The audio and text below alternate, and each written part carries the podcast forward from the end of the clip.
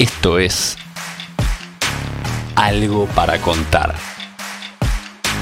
El podcast oficial de Clave Bursátil.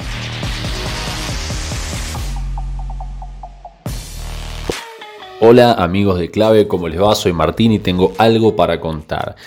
El día de hoy hay tantas cosas, lo de Argentina, con los viajes y demás, y eso tiene que ver con la inversión, claro, por el tema del arreglo con el fondo. Al mismo tiempo estamos viendo un viernes negro en los mercados del mundo producto de la nueva variante de COVID. Pero como estamos atendiendo todos esos temas en los canales de clave bursátil, hay algo en lo que no hemos profundizado y con lo que nos vamos a sentir bastante identificados.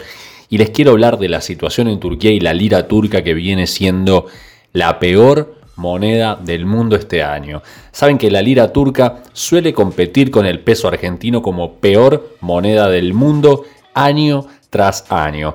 Bueno, en Turquía gobierna Erdogan, lo habrán escuchado. Él está en el poder desde el año 2003 pero en 2003 arrancó siendo primer ministro. Hasta el 2014 fue primer ministro y luego de ahí presidente en adelante. Bueno, eh, su partido que lo fundó él se llama Partido Justicia y Desarrollo. Pero, ¿qué onda con el desarrollo? Bueno, van a encontrar muchos paralelismos con lo que nos pasa a nosotros. Turquía es un país con alta inflación, alta devaluación y un partido que está metido en el poder hace mucho y no lo larga de ninguna forma.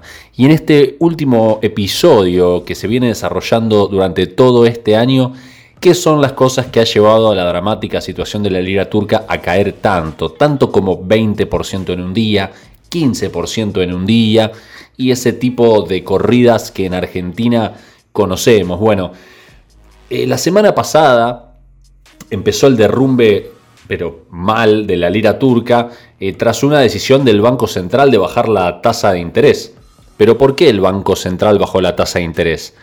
Por pedido más que por pedido, por obligación, por amenaza del presidente Erdogan de que así lo hagan. Saben ustedes que con las monedas fiduciarias, eh, el punto más sensible para estas monedas es la confianza respecto del Banco Central que respalda esa moneda y su independencia respecto del poder político, especialmente cuando el poder político tiene mala reputación.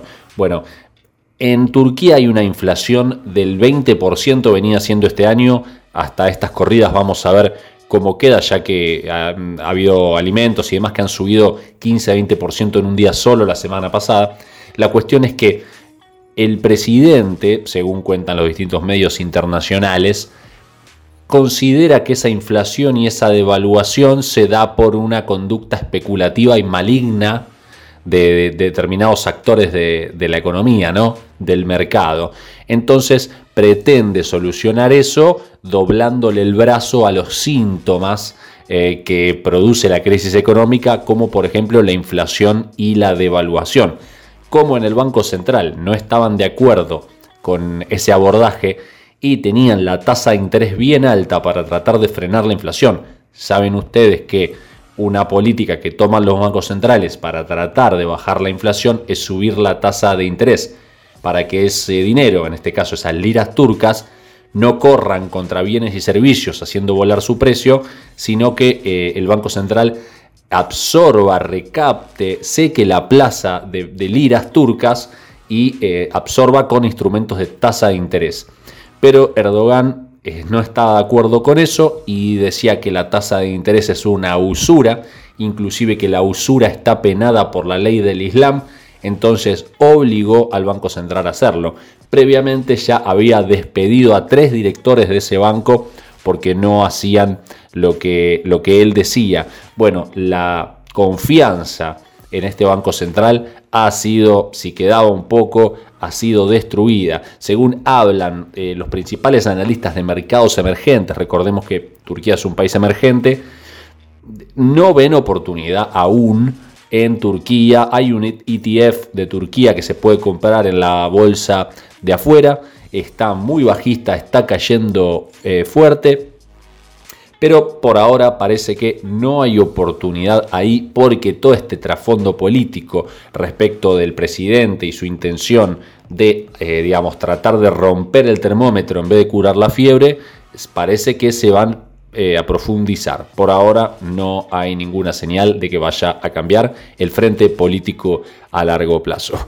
¿Les parece conocida esta historia? La verdad que podemos ver lugares tan distintos y tan parecidos. Compartimos bastante poco, algunas novelas del mediodía tal vez, y parece que algunas actitudes desde la política en relación al manejo de la moneda. Las mismas cosas que salen mal una y otra vez, no creo que nunca salgan bien en el futuro, ¿no? Decía algo así Einstein. Bueno, parece que las personas, los gobiernos, a veces no cambian. Que tengan un muy, muy buen fin de semana y nos vemos el lunes en otro episodio de Algo para contar. Si querés enterarte de la última información del mercado en tiempo real y sin costo alguno, Súmate a nuestra comunidad de WhatsApp en clavebursátil.com barra comunidad. Un espacio de inversores para inversores.